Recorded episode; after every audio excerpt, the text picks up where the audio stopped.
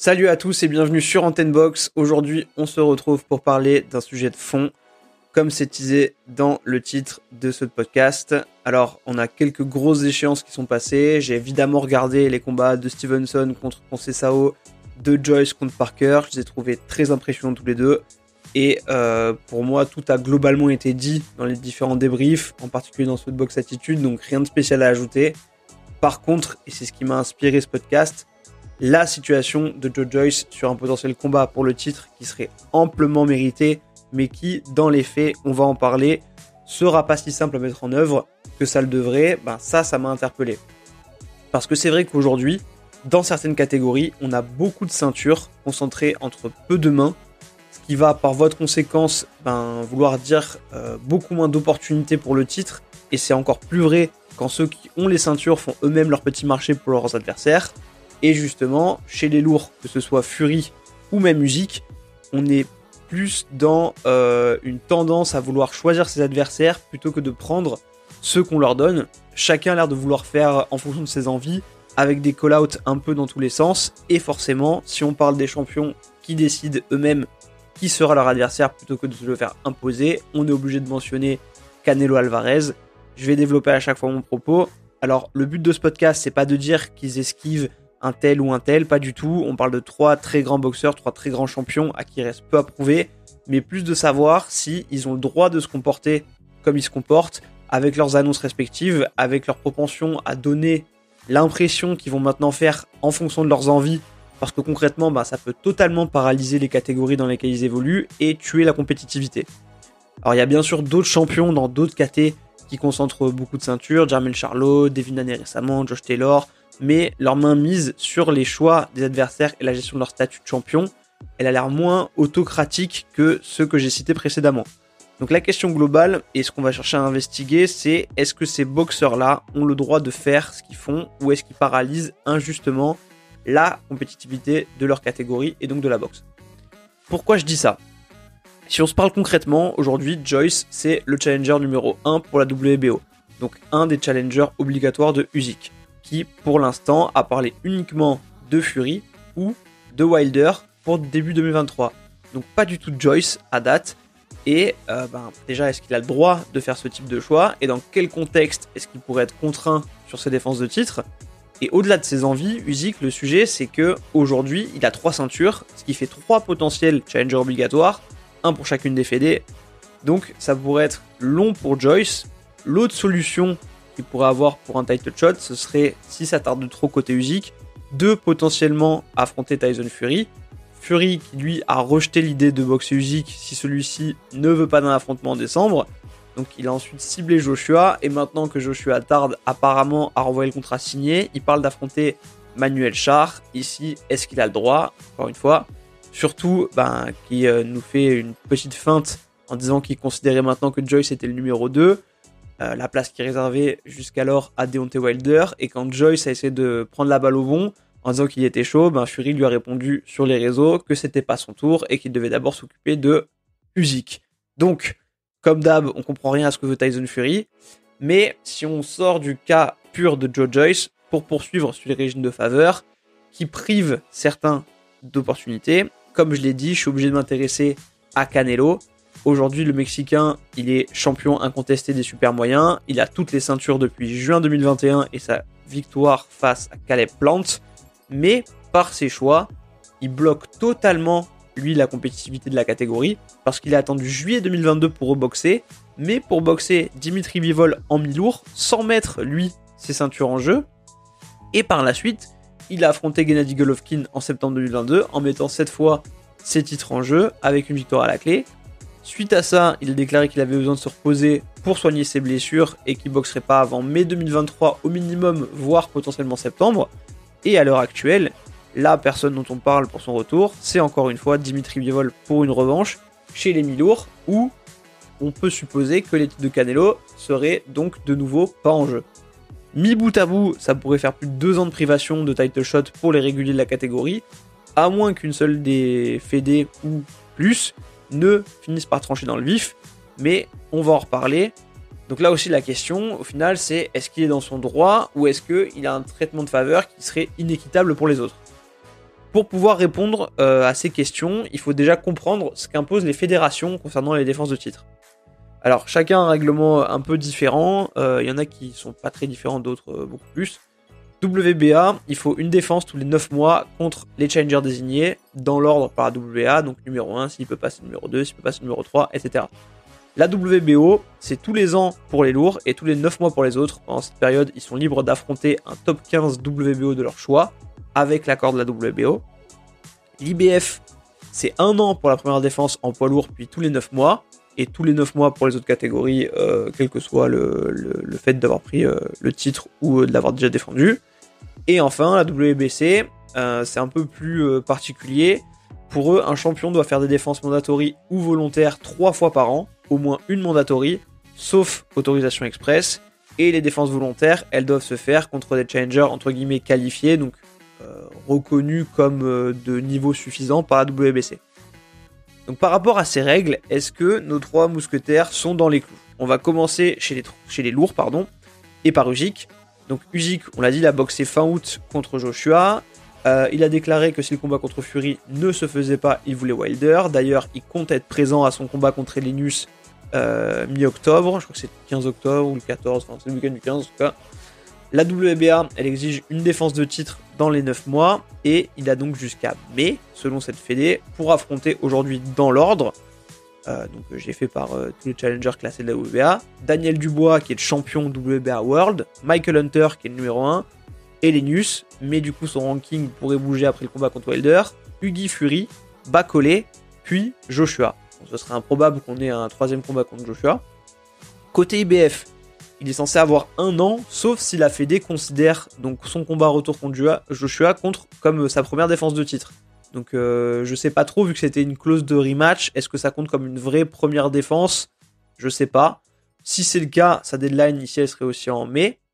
Euh, ou sinon, bah faut rajouter 3 mois. Et dans l'ordre, les challengers qui pourraient avoir à affronter à l'IBF, ce serait numéro 1 Ergovic, 2 Ruiz, encore Joshua en 3, Bacolé, et enfin, Ajit Kabayel en cinquième. Alors bon, là, les classements que je vous donne, c'est les classements actuels. Hein. Ça va bouger en octobre, qui vont les réactualiser. Mais en tout cas, là, d'ici euh, fin septembre, c'est cela. Pour finir, la WBO, donc la fédération qui nous intéresse, puisque c'est celle dans laquelle est classé Joe Joyce. Pour moi, le plus méritant de tous les noms qu'on vient de citer ici.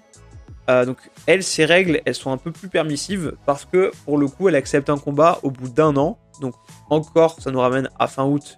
Euh, comme ce serait le cas euh, du coup euh, avec euh, l'IBF si jamais ils considèrent pas le combat contre Joshua comme une première défense de titre. Bref, donc là-dessus, WBO c'est sûr qu'il a jusqu'à fin août.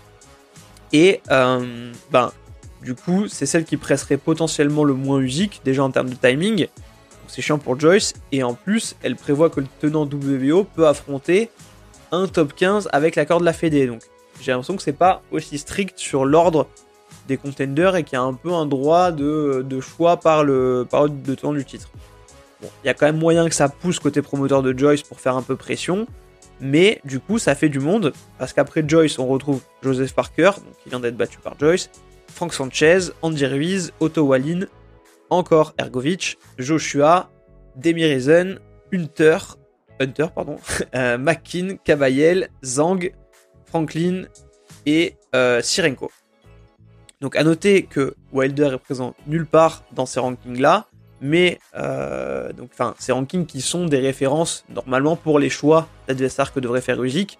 Donc voilà, objectivement je dis pas que j'aimerais pas voir un Usyk Wilder, évidemment que ça me plairait, mais vu ces règles, un combat comme celui-là, ben il rentre potentiellement dans aucun cadre normal, sauf celui potentiellement d'une défense volontaire avant fin mai, mais ce serait quand même un peu déloyal pour les autres prétendants.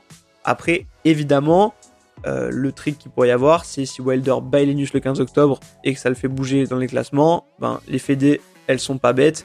Elles peuvent, suite à l'intérêt de Usyk qui a été manifesté, le faire ressortir le chapeau dans les premières places.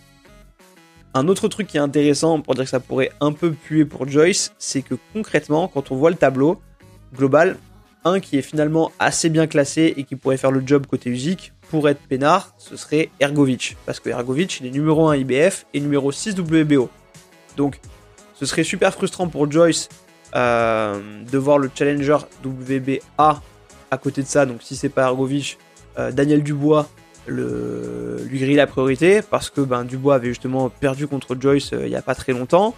Mais les deux là sont chez Queensbury, donc sachant qu'ils partagent le même promoteur, Frank Warren, ce serait vraiment injuste qu'il pousse pour un title shot de Dubois. Euh, plutôt que pour Joyce. Moi, ça foutrait un peu la merde dans l'écurie, donc je vois pas trop ça arriver. Mais du coup, euh, voilà, on l'a dit, le scénario défense volontaire contre Wilder ou potentiellement Ergovic, euh, ou alors Fury par dérogation, ou bien Fury après Ergovic, ça a l'air dans l'immédiat plus probable, ou en tout cas plus faisable que Usyk Joyce. Donc j'espère que ce serait faisable pour Joyce avant août prochain. Mais vu la conjoncture, les classements actuels des autres fédés et les envies d'Usyk, on ne peut pas non plus dire qu'il a un boulevard et ben il pourrait bien être le dent, de la farce. Donc là, c'est l'intérêt d'avoir un promoteur euh, influent qui pourrait pousser auprès des fédés pour avoir le, title shot.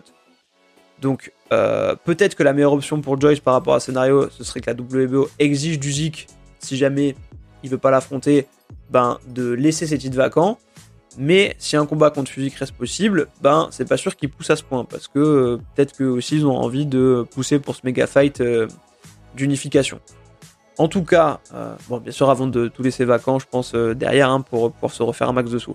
Mais bon, euh, si c'était le cas et donc qu'on n'est pas qu'on n'est pas Usyk contre contre Joyce, on pourrait imaginer laissait vacante un Joyce contre Sanchez du coup en fonction des classements, un Joyce contre Ruiz ou même pourquoi pas un Joyce contre Ergovic les trois, ce serait vraiment pas dégueu. Après, j'ai quand même assez envie de voir un Joyce contre Usyk, surtout en pro après leur euh, premier affrontement d'amateur euh, dans lequel l'Ukrainien s'était imposé. Et je pense que ce serait pas euh, le même type d'épreuve pour Usyk en pro. Pour enchaîner, un autre truc que j'aimerais voir évidemment, c'est Joyce contre Fury. Aujourd'hui, Joyce, j'ai l'impression qu'il est quand même au-dessus de Joshua. Je le vois, je le vois plus dangereux, même s'il a un style beaucoup plus atypique. Mais euh, voilà, ça me plairait pas mal, presque plus que voilà, Fury Joshua. Et là aussi, comme je l'évoquais, ben, Fury a déclaré que Joyce c'était le deuxième meilleur poids lourd derrière lui. Joyce il a essayé de sauter sur l'occasion sur les réseaux en proposant un combat à Tyson Fury. Le Gypsy King a un peu botté en touche en disant qu'il devait d'abord s'occuper du Zik. Mais euh, des déclarations de Tyson Fury, justement, on va en parler. Parce qu'après son troisième combat contre Wilder en octobre 2021, qui lui a permis de conserver sa ceinture WBC, il a affronté Dillian White, dans un combat mandatory, donc en avril 2022. Suite à ça, il a annoncé sa retraite et ensuite il a annoncé vouloir un combat contre Chisora. Puis, euh, si mes souvenirs sont bons, il a reparlé, je crois, de retraite. Puis il a dit qu'il voulait Usyk en décembre. Puis il a dit qu'en fait, ben, vu que Usyk voulait pas combattre en décembre, il voulait Joshua et qu'il voulait plus d'Usyk. Euh, et euh, en ce moment, à l'heure où le podcast est enregistré, il avait dit que c'était trop tard pour Joshua parce qu'il avait mis trop longtemps pour envoyer les contrats signés et que finalement il allait euh, affronter Manuel Char. Bon, euh, pour moi c'est un peu de l'enfumage. Hein. Euh, je pense que a l'occasion de se faire beaucoup beaucoup d'oseille avec Joshua, il va sauter sur, sur l'occasion. Donc je pense qu'il fait un peu chier pour, mettre la pression, même si, si je suis pas sûr que ce soit hyper productif. Mais bon, à voir. En ce qui concerne cette obligation vis-à-vis de la WBC, du coup, vu leur règlement, pour le coup, on peut considérer qu'il les a respectés, même s'ils ont pu se montrer un peu laxistes sur le flottement autour de sa retraite ou non concrètement, il doit faire au moins un combat mandatory et potentiellement deux défenses volontaires. je pense après qu'en poids lourd, on est sur une activité un peu moindre exigée à l'année. Euh, vu qu'il a pris White qui était mandatory en avril, ben, il a jusqu'en avril prochain. Euh, donc il est assez libre de faire une défense volontaire. En revanche, la WBC précise que ça va être contre un adversaire entre guillemets qualifié, comme j'ai dit, donc reconnu un peu comme euh, suffisamment intéressant par la WBC. Et si on regarde le classement WBC, évidemment, il n'y a pas Manuel Char dedans. Mais dans le top 15, aujourd'hui, on retrouve, pour faire son petit marché, Wilder, qui est toujours numéro 1, Ruiz, Sanchez, Elenius, McMudoff, Joshua, White, Wallin, Bakole, Kosobuski, Ortiz, Hunter, Chisora, Ergovic et enfin Efe Ajagba. Donc concrètement, quand on regarde les rankings actuels WBC, on se rend compte que sa proposition originelle pour un combat contre Joshua, même si elle a été pas mal décriée en disant que c'était injuste, etc., ben elle est pas si déconnectée que ça, parce qu'il est pas si loin dans les classements, et que du coup, ben, sur une défense volontaire, il resterait dans son droit, même si on peut imaginer qu'on n'aurait pas qu'un seul combat contre Joshua, euh, surtout si Fury venait à perdre.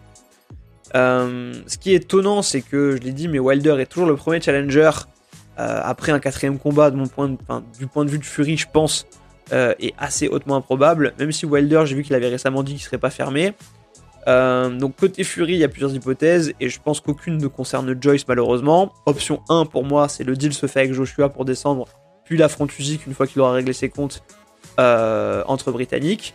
L'option 2, ça se fait pas avec Joshua, il fait une défense bidon contre Char avec l'aval de la WBC en attendant Usyk. Après, ça implique aussi ben, qu'Usyk fasse le job de son côté. Pour moi, on peut clairement envisager un Usyk Wilder en attendant Fury ou alors un Usyk Choice si Frank Warren fait bien son taf, ou bien encore, et là je parle dans un délire complet, mais vous allez voir que ça pourrait être cool, un Usyk Ergovic avec en parallèle un éliminatoire WBC entre Wilder et Ruiz, et Joyce en embuscade derrière contre le vainqueur d'Usyk Ergovic, ou de Wilder Fury 4, ou de Fury Ruiz, sachant que ces deux options-là sont quand même très euh, hautement spéculatives, ou bien d'un Usyk contre Fury, mais euh, voilà, faut pas complètement non plus enlever euh, Joshua de l'équation d'ailleurs. Bon bref, ça fait un beau bordel.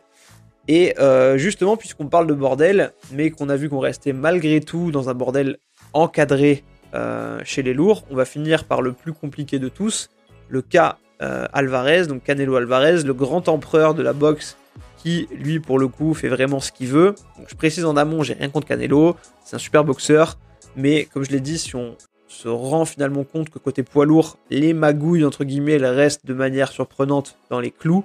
Côté Canelo, Canelo pardon, c'est vraiment open bar. Donc petit rappel rapide, même si je l'ai déjà fait un peu avant, Canelo il a fini d'unifier les super moyens en juin 2021 contre Caleb Plant. Il a donc toutes les ceintures WBC, IBF, WBA, WBO.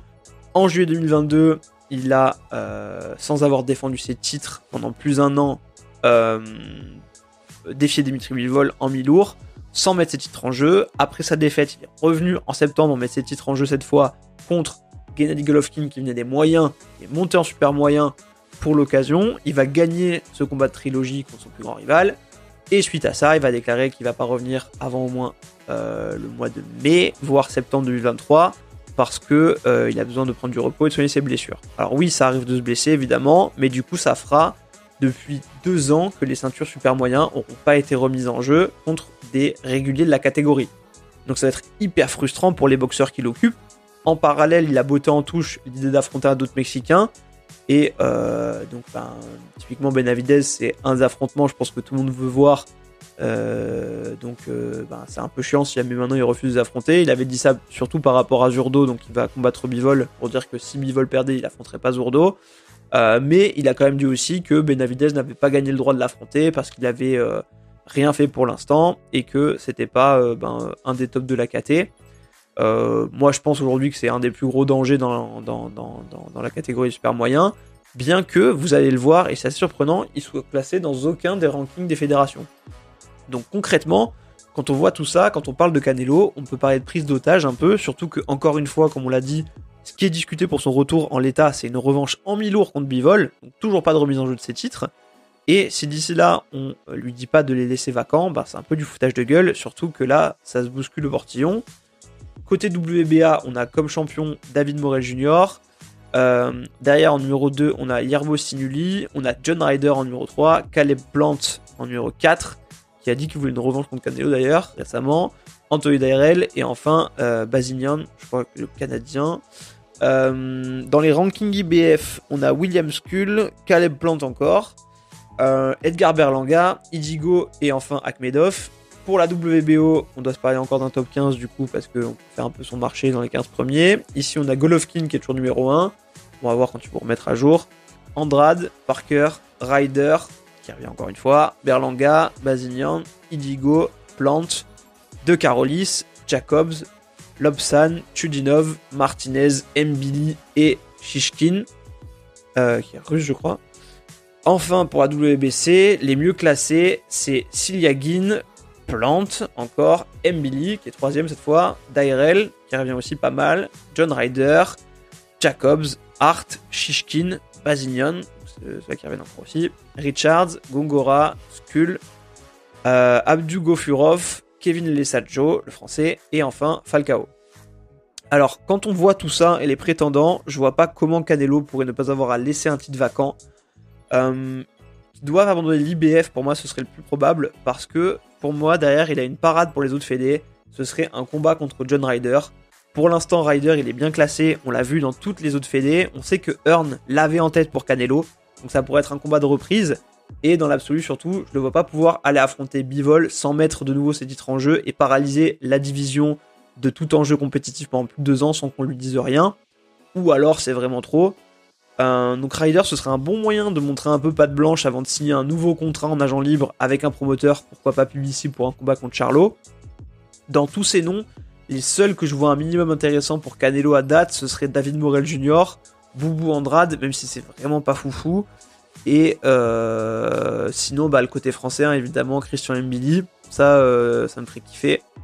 Après, ce que j'aimerais le plus, évidemment, c'est un combat contre Benavidez, je l'ai déjà dit, mais à ce stade, j'y crois peu. Comme je suis assez sceptique, euh, toujours moi, sur une revanche contre Bivol, je le répète, mais pour moi, John Ryder, il a des arguments qui tiennent la corde, et je pense que c'est un nom qui pourrait revenir dans les mois qui viennent. Donc, pour revenir au cœur de notre sujet, avant de conclure, si chez les lourds, bah, les arrangements, ils sont plus ou moins réglo, Côté Canelo, on est un peu sur de l'abus accepté. Alors c'est le privilège d'être un grand champion et de rameuter les foules, hein, d'être le visage de la boxe, mais ben, ces prochains moves et les réactions des fédés, elles vont en dire très très long sur l'état du boxing business.